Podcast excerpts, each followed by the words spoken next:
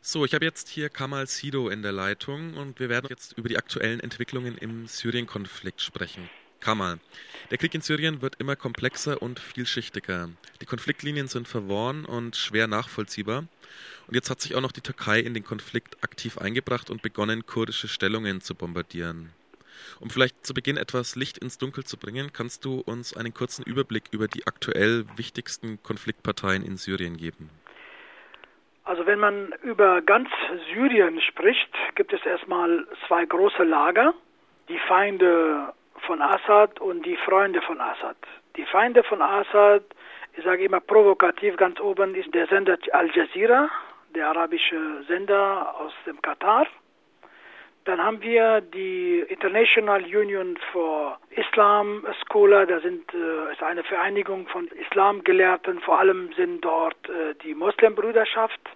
Dann haben wir die Regierungen die, der Türkei, äh, Saudi-Arabien, Katar, äh, einige westliche Regierungen. Dann haben wir Al-Qaida, Al-Nusra-Front, den Islamischen Staat. sind alle Feinde von Assad. Dann haben wir das Lager der Freunde. Ganz oben äh, ist der Iran, sind Schiiten und Assad ist Alawite. Dann haben wir den ähm, schiitischen Irak zum Teil.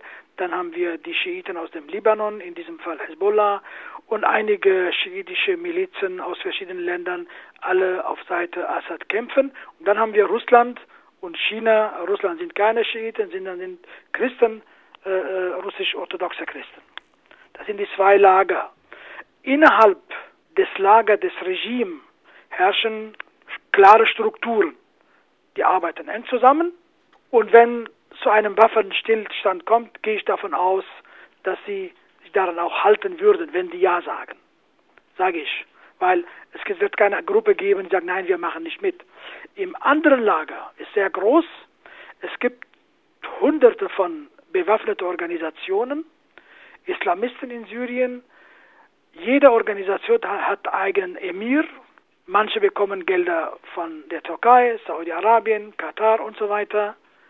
Und das ist schwierig, alle diese Gruppen kontrollieren zu können. Und daher, ob die Münchner Verpflichtungen irgendwie erfüllt werden können, es gibt technische, vor allem technische Probleme.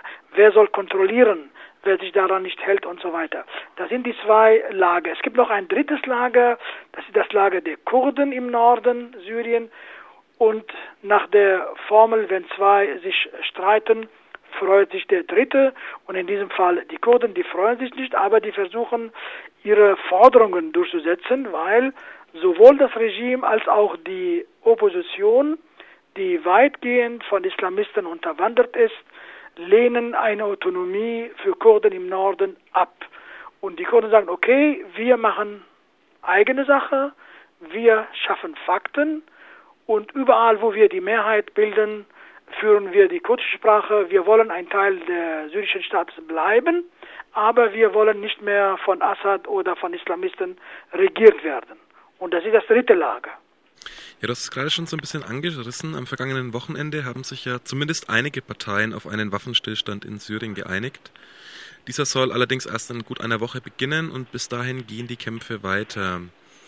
Wie würdest du denn einmal diesen Waffenstillstand einschätzen? Und die andere Frage wäre, wer saß denn überhaupt da am Verhandlungstisch? Und wie repräsentativ ist das für die aktuelle Situation in Syrien? Also in München waren vor allem Staaten und keine Gruppen, äh, keine Opposition. Die waren zwar in München zu dieser Zeit, aber an dieser Konferenz haben die nicht teilgenommen. Das waren Russland, äh, USA, Deutschland, äh, Nachbarländer, Türkei, Jordanien, Libanon, Saudi-Arabien, äh, China, viele Länder, die mit diesem Konflikt zu tun haben, saßen da und die nennt man internationale äh, Kontaktgruppe für Syrien. Dort wurde vereinbart, sind drei Komponenten äh, wichtig in Münchner Verpflichtungen, die äh, offiziell auch genannt werden. Begrenzung der Gewalt oder Reduzierung der Gewalt und Ende der Kampf Verhandlungen und dann humanitäre Hilfe für die Bevölkerung, für die Ortschaften, in denen die Bevölkerung eingekesselt ist. Es gibt mindestens 18 Ortschaften, die eingekesselt worden sind, sowohl vom Regime als auch von den Islamisten. das Regime lässt keine Hilfe passieren oder selten und die Islamisten ihrerseits. Also schiitische Dörfer zum Beispiel werden von Islamisten, von der Opposition eingekesselt. Die sunnitische Anti-Regime-Gruppen werden vom Regime eingekesselt. Auch die Kurden im Norden, in Afrin, wo ich geboren bin zum Beispiel, seit drei Jahren ist die Region äh, mehr oder weniger eingekesselt von Islamisten und von der türkischen Regierung im Norden, im Westen. Und die Münchner Verpflichtungen sagen, dass alle Seiten müssen sich verpflichten, dass humanitäre Hilfe dorthin geht, wo die Menschen diese brauchen. Aber jetzt saßen ja die islamistischen Rebellen nicht mit am Verhandlungstisch, wenn ich das richtig verstanden die habe. Die Islamisten, wie gesagt, das war ein Treffen der Staaten in München. In Genf saßen die Oppositionellen, die einige Wochen davor. In Genf gab es eine Konferenz und dort war die Opposition, das Regime, auch in München war das Regime gar nicht vertreten, das syrische mhm. Regime. Das waren nur Staaten die sich mit dem syrischen Konflikt quasi außer das Regime äh, beschäftigen. In Genf saßen dann das Regime und dann Vertreter dieser 17 Staaten, die in München waren. Die Kurden wurden ausgeschlossen und vor allem eine Gruppe der Kurden, die seit zwei, drei Jahren erfolgreich gegen äh, den Islamischen Staat, gegen Al-Nusra-Front kämpft. Die Türkei hat damit äh, gedroht, wenn die Kurden, also die PYD beziehungsweise diese Volksverteidigungseinheiten äh, YPG auftauchen, die waren in der Nähe auch, die sind auch gekommen. Die Türkei hat damit aber gedroht, wenn die dann teilnehmen, wird die Türkei die Verhandlungen verlassen. Und dann haben die Amerikaner und die Russen versucht, und die Kurden sind Verbündete der Amerikaner vor allem, die Kurden gebeten, bitte, bitte sei nicht böse, ihr werdet dann später vielleicht dazukommen. Also die Türkei hat sich durchgesetzt, dass die Kurden dort nicht anwesend waren. Es gibt natürlich in jeder Delegation Kurden, sowohl in der Delegation des Regimes als auch in der Delegation der Opposition. Aber diese Kurden vertreten quasi nicht diese Masse und nicht die Milizen, die vor Ort auch kämpfen. Mhm. Aber trotzdem wurde jetzt in München quasi über Syrien verhandelt, ohne dass syrische. Die waren gar nicht dabei. dabei die Syrer waren, genau. waren gar nicht dabei. Über Syrien wurde verhandelt. Sie wissen, der Krieg ist ein stellvertretender Krieg geworden. Also die Hintermänner haben sich getroffen quasi. Ehrlich gesagt erscheint mir jetzt dieser Waffenstillstand etwas paradox, denn die syrischen Regierungstruppen unter Assad haben gerade erst eine massive Bodenoffensive gestartet und auch ihre russischen Verbündeten, die ja in München relativ präsent waren, bombardieren verstärkt auch zivile Einrichtungen. Erst heute Morgen kam die Pressemeldung, dass sie ein Krankenhaus der Organisation Ärzte ohne Grenzen bombardiert haben. Spielt denn ein Waffenstillstand zum jetzigen Zeitpunkt, beziehungsweise der auch erst nach dieser Bodenoffensive greift, nicht mehr oder weniger Assad nur in die Hände? Äh, vorab, alle äh, bewaffneten Gruppen, alle Beteiligten greifen die Zivilisten an. Entweder direkt oder indirekt. Es gibt keine Partei, die die Zivilisten nicht angreift. Mhm. Das muss man schon zur Kenntnis nehmen.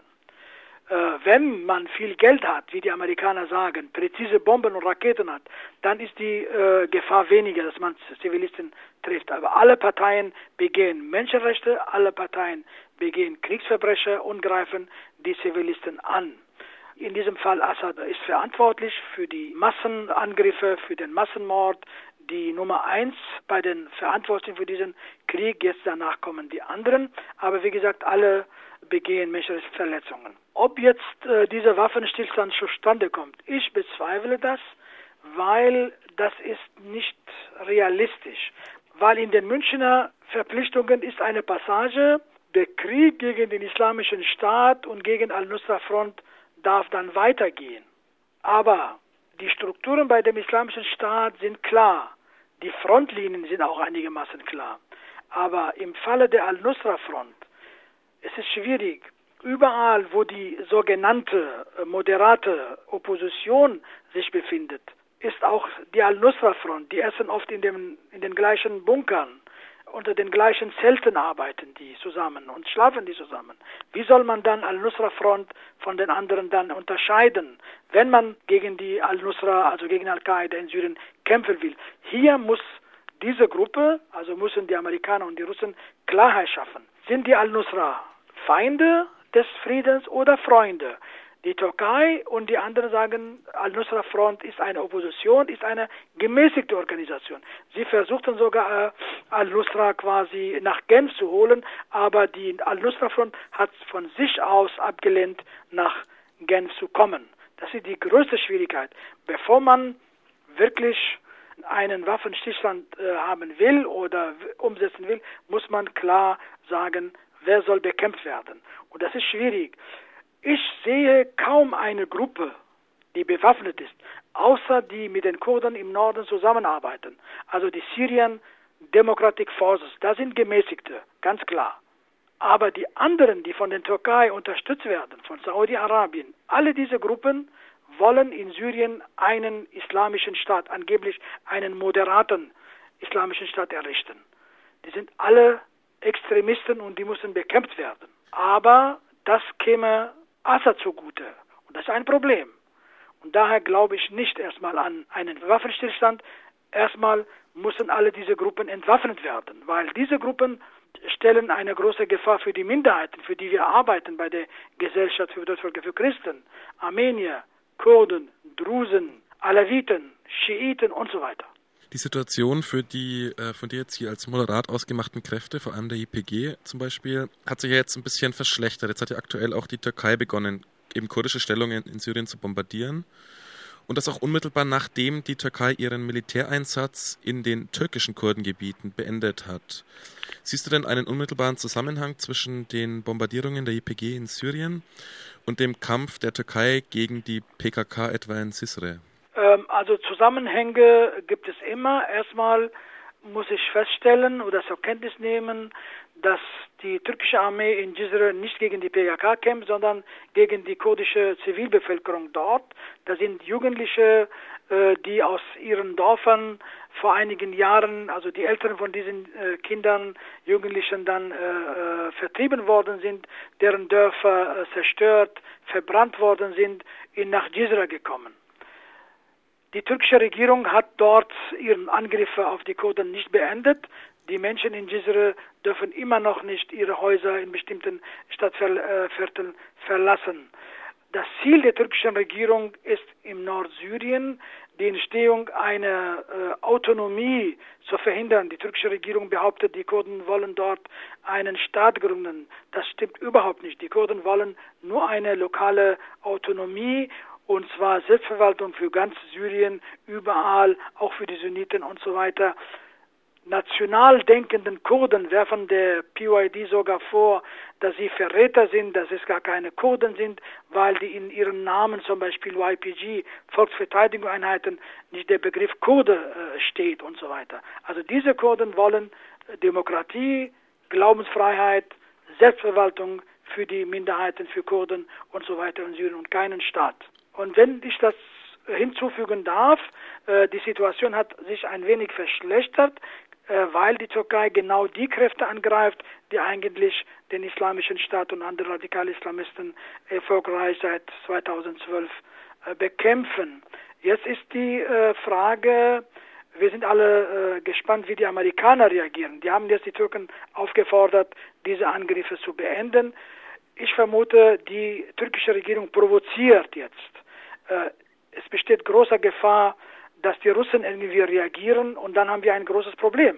Ihr als NGO richtet euch ja in einer Pressemitteilung unmittelbar an die Regierungen der NATO-Staaten und fordert, Druck auf die türkische Regierung auszuüben. Was wären denn da eure konkreten Forderungen? Unsere Forderung an die Türkei ist, oder an die NATO-Länder, dass die Türkei eine konstruktive Rolle spielt. Die Türkei muss aufhören, negative Einflüsse auf die äh, Situation in Syrien. Die Türkei muss deeskalierend einwirken, die Situation entschärfen, an eine politische Lösung arbeiten und nicht irgendwie zu, äh, zu Kriegspartei worden in diesem Konflikt. Das ist unsere